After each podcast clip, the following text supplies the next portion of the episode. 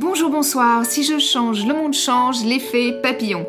Bienvenue sur ce podcast. Je m'appelle Victoire Tessman et je vais vous proposer au fil des épisodes de faire évoluer le monde ensemble grâce à nos prises de conscience au quotidien. Je ne suis pas une experte, je choisis simplement de partager mes découvertes et ce que j'ai personnellement mis en place pour faire évoluer mon monde vers le meilleur. J'emprunte à Martin Luther King cette phrase qui est tellement actuelle.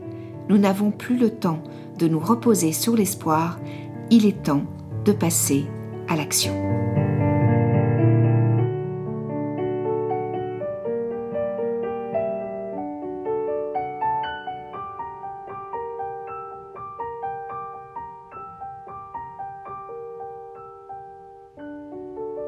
Bonjour Géraldine. Bonjour Victoire. Ravie que tu sois là, merci pour ta confiance.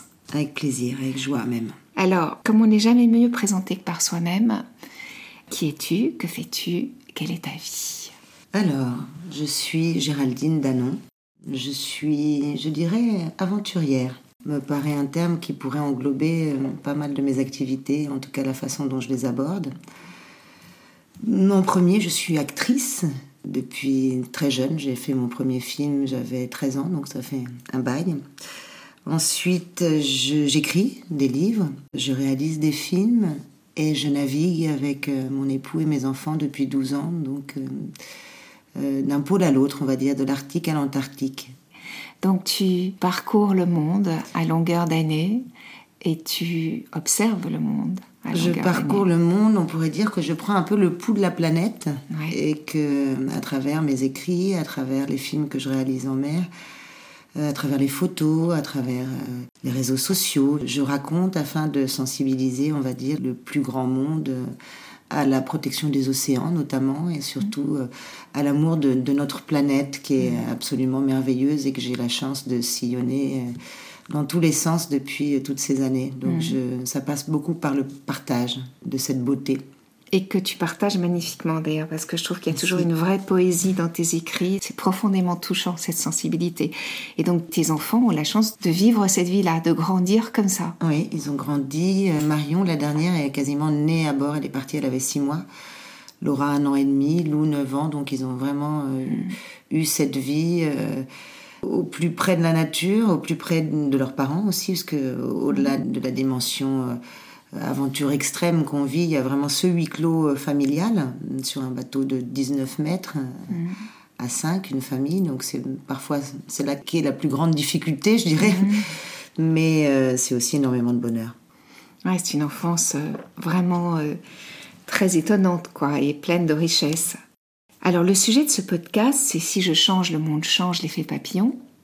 Est-ce que ça évoque quelque chose pour toi ou... Évidemment. Ouais. Évidemment, mhm. parce que toute chose démarre par soi-même, tout progrès, toute évolution commence par soi-même. Et c'est vrai qu'avant de regarder les autres, il faut se regarder soi-même, apprendre à mieux se connaître, apprendre à s'améliorer.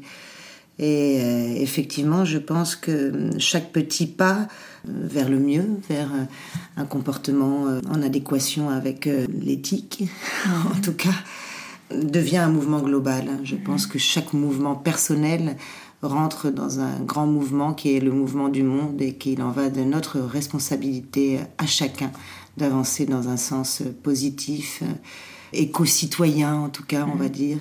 Et je crois que c'est vraiment par là que ça passe. Oui. C'est vrai que si on comprend qu'en fait on est tous en interaction et tous interdépendants, on peut peut-être petit à petit et de plus en plus poser des actes qui sont des actes conscients et, comme tu disais absolument. absolument et c'est l'effet papillon effectivement. On est on doit se céder les uns les autres à aller dans ce sens s'aimer les uns les autres déjà évidemment mm. mais céder aussi parce que je pense que il en va de notre survie et de celle de nos enfants, de nos petits-enfants, parce que la planète nous survivra, bien sûr. Alors dans ta vie, dans ta vie d'aventurière, de voyageuse, de navigatrice, de maman, de, compagne, d'épouse, de créatrice, comment mets-tu euh, ou as-tu mis en place cette évolution? Par des choix qui sont passés chez moi par des changements de vie assez euh, radicaux. J'ai pour habitude de ne pas m'enliser dans un système qui commence à fonctionner. Donc dès que quelque chose euh, fonctionne, j'ouvre d'autres portes pour essayer de... c'est mon côté aventurier justement, pour essayer d'avancer, d'apprendre, d'observer, et surtout par un refus euh, du quotidien, euh, surconsommation, on va dire, enfin, qu'on peut subir, euh, et moi aussi d'ailleurs, dans les villes. Donc, mmh. en m'éclipsant plusieurs mois par an, au début, c'était quasiment la, totalité de l'année. Maintenant, on va dire qu'on fait du moitié-moitié sur les mers. On n'a plus du tout le même rapport aux choses. Donc je pense que mon amélioration, de toute façon, depuis toujours, j'ai toujours eu en, tête de m'améliorer. C'est quelque chose qui fait partie de moi. Même très petite fille, hein. toujours l'évolution personnelle a toujours été mon chemin de vie. Donc après, il est passé par la nature et par le, le fait d'être au plus près d'elle, donc euh, très consciente de ce monde. Quand on est en mer et qu'on regarde l'horizon, il est rond. On a vraiment l'impression d'être très peu de choses dans ce monde et de faire partie d'un tout. Et on en est particulièrement conscient en mer. Donc euh, la zone de confort est une zone qui ne m'intéresse pas et, en sortir me permet de, de m'améliorer, d'aller vers mon risque. Parfois même, je, m'interroge parce que ça, ça, pourrait friser le, masochisme. Il est vrai que je vais vraiment chercher des choses, notamment comme comédienne, des choses compliquées, mais c'est là que j'avance. C'est là que tu te sens vivante? Oui, extrêmement vivante. Mais dans les pôles en particulier, on s'aperçoit que la présence du danger euh, mmh. imminent euh, partout exacerbe ce côté de se sentir vivant. Et c'est assez euh, spirituel, même. Je pense qu'on emmènerait dans l'épaule quelqu'un qui n'a aucune spiritualité, je crois qu'il serait obligé de devenir mystique ou spirituel. Il y a vraiment quelque chose de très fort qui tient beaucoup à la lumière déjà, quelque chose d'électrique. Je ne sais pas si c'est le pôle magnétique. Mhm. Mhm. Oui, c'est la façon dont on s'en approche. Le compas perd le nord, donc euh, mhm. les individus aussi. En tout cas, c'est fort. On est obligé d'être encore plus conscient de ce qu'on disait tout à l'heure, conscient de ce tout et de cette appartenance euh, à l'univers euh, viscéralement, profondément. Oui, et puis en t'entendant, ce que je me dis aussi, c'est que quand on est face à cette nature puissante, parfois dangereuse, hein, mais puissante et magnifique, cette beauté incroyable, euh, finalement, euh, relie à la spiritualité. Ah oui, complètement. complètement. Mm. Bon, il faut évidemment voir ce qu'on entend par spiritualité, parce que c'est un mot qui a été incroyablement galvaudé. Mm. Mais moi, en tout cas, j'ai l'impression d'entendre ce que tu veux dire. C'est-à-dire cette reliance au tout et cette conscience qu'on est tout petit mm. et que finalement, ce tout petit est important tout aussi. Tout petit est très grand. Voilà, c'est ça, ouais. ouais, ouais. Ben, merci parce que c'est très intéressant.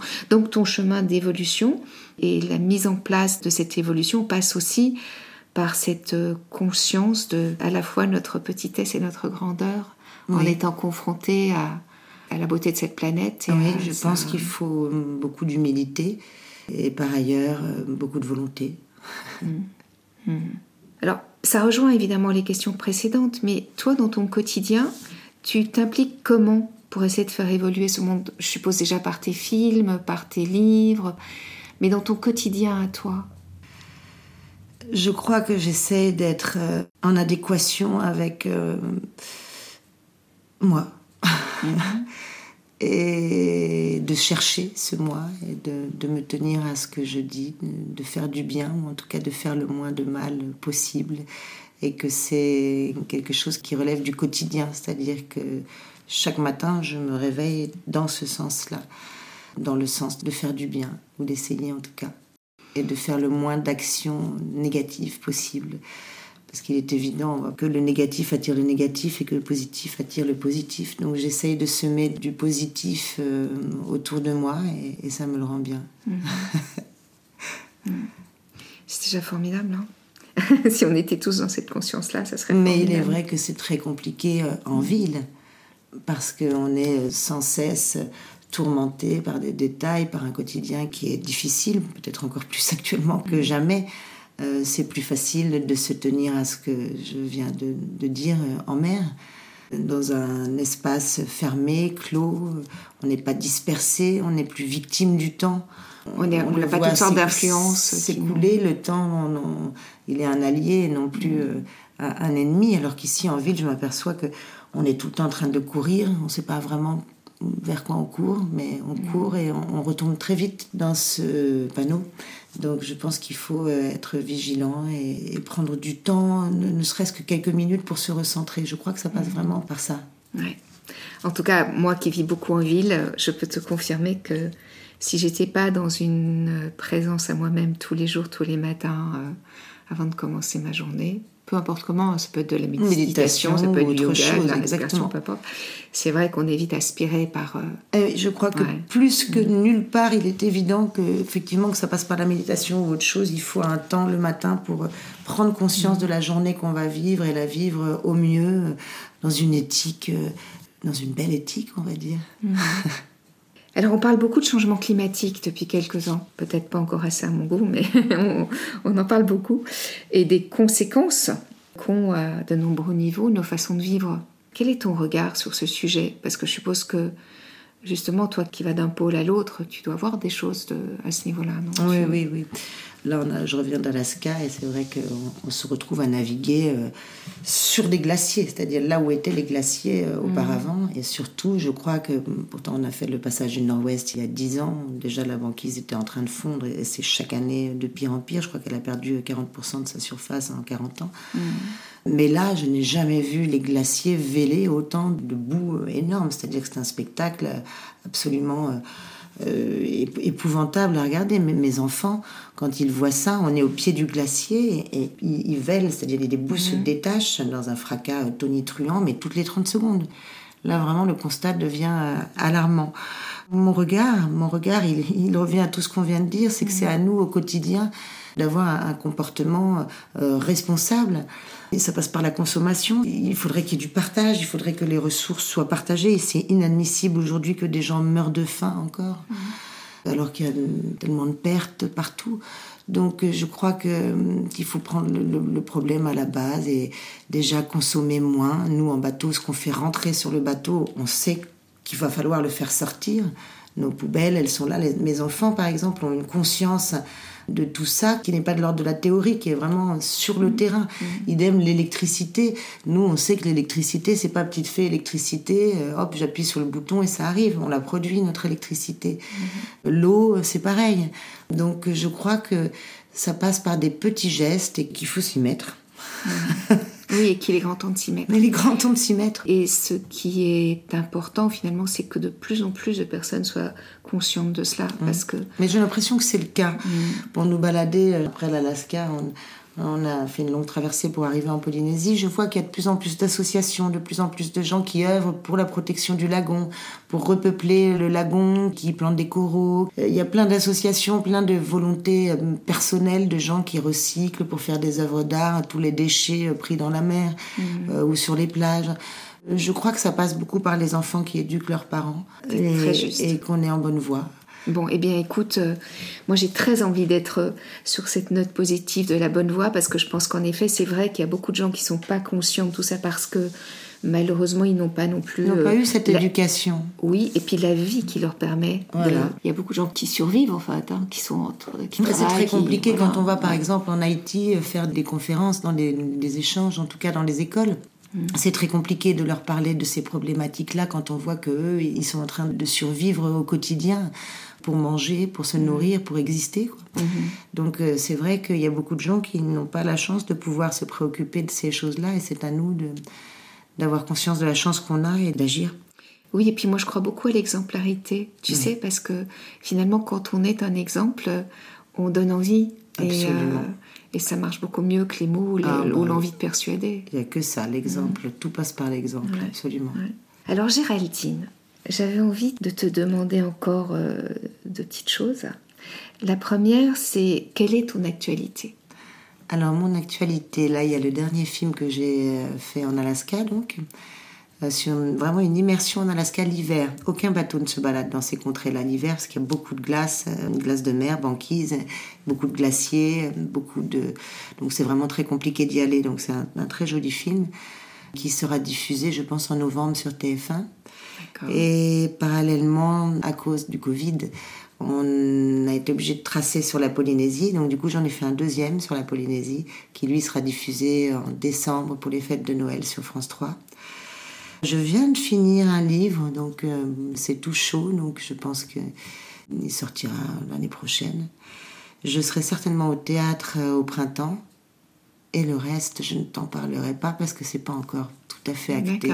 Mais il y a des jolis projets à venir. Bon, alors moi je me réjouis déjà de venir te voir parce que j'adore venir te voir au théâtre. Ah, j'adore quand tu viens me voir. Et, et les titres de tes films, on peut. Fleur en Alaska et Fleur en Polynésie. D'accord. Et ton livre a déjà un titre En attendant. En attendant.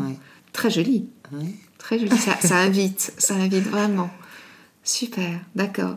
Donc le premier dans, courant novembre, le second courant décembre. Super. Et la pièce s'appelle Le cabaret de l'amour. Oh, oh tout un programme. Alors maintenant, j'ai envie de te proposer un petit euh, questionnaire de Proust à ma façon. Avec plaisir. Si tu étais un animal. Un jaguar. Ah, et pourquoi un jaguar? Parce que c'est rapide. D'accord. c'est un animal rapide, puissant et, et, malheureusement de plus en plus rare. Absolument. Ouais, ouais. Et si tu étais un arbre? Un saule pleureur. Un saule pleureur. C'est très romantique ça. Oui, puis c'est joli à dire. ok. Et si tu étais un autre végétal, une fleur ou un autre végétal? Une orchidée. Une orchidée. Et tu sais pourquoi? Peut-être parce que je trouve qu'il y a quelque chose de sensuel et de brut dans l'orchidée qui me plaît bien. Voir quelque chose presque de vénémeux, je trouve. Il y a, quelque chose qui. Euh, oui, elle m'intrigue, l'orchidée. D'accord. Elle est charnelle en tout cas. Et, en plus, c'est une fleur qui a une durée de vie bien plus longue que beaucoup d'autres fleurs. Absolument. Euh, si tu étais un minéral Une améthyste. Une améthyste. D'accord. Parce qu'elle me protège. D'accord. voilà, c'est un super choix. Et alors ma dernière question est un peu peut-être étonnante, mais si après une vie bien remplie, tu de te réincarner sur cette planète, comment serait le monde que tu découvrirais? Qui serais-tu et que ferais-tu dans ce monde-là? Eh bien, j'espère que je découvrirais un monde débarrassé de toutes ces inégalités dont on parle, un monde plus serein, un monde plus vert, plus d'énergie nucléaire, plus d'énergie, ouais, des énergies vertes entièrement, euh, avec des gens euh, qui s'aiment. Et qui je serais au milieu de cela? Eh bien, je serais une petite, une petite parcelle de ce tout. Et j'œuvrerais pour que tout continue dans ce sens et que tout s'améliore encore. Et ce que je ferais pour ça, eh bien, je serais arrivée avec une baguette magique qui me permettrait de transformer tout ce qui ne, ne fonctionne pas comme il le faudrait en... Oui, voilà, ma baguette magique, je serais une fée. Ah ben, je trouve que c'est un beau programme et que tu l'élabores déjà aujourd'hui dans cette vie-ci, puisque avec tout ce que tu offres au monde, tu es un peu une fée. Oh, mais écoute, Merci. En tout cas, c'est ma perception de ta personne et, de ce que tu offres au monde. Merci infiniment, Géraldine. À toi, Victoire. Merci beaucoup. Le changement ne viendra pas de nos dirigeants ou de nos politiques, en tout cas pas rapidement. Le changement et le respect de la vie ne peut venir que de nous, de toi, de moi, de nous. Merci d'avoir écouté cet épisode. J'attends vos commentaires et vos propositions avec impatience. Vous pouvez me joindre en commentaire sur ce podcast, mais vous pouvez aussi le faire sur Instagram ou sur Facebook à Victoire Tessman. Si vous avez aimé ce podcast, je vous invite à cliquer sur 5 étoiles sur votre plateforme de podcast favorite. À très bientôt sur Si je change, le monde change, l'effet papillon.